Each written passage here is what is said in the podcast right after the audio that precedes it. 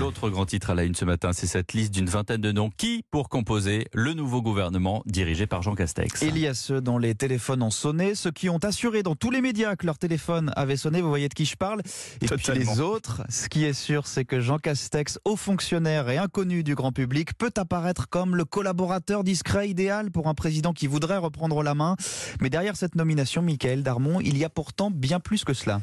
Et oui, on va être clair, hein, Castex, ça n'est pas du tout le collaborateur un peu falot et transparent qu'on pouvait imaginer. C'est même tout le contraire. C'est un gascon au caractère bien trempé, un joueur de rugby qui sait ce qu'il veut et qui n'a pas peur de la bagarre. En fait, le nouveau chef du gouvernement est tout sauf fade. C'est un homme solide qui a pour mission de renouer avec les territoires et les élus locaux, un enjeu vital pour le président. Et c'est bien la différence avec son prédécesseur, Édouard Philippe, qui lui se disait clairement de droite. Jean Castex se revendique gaulliste social, c'est-à-dire dans le dépassement des clivages.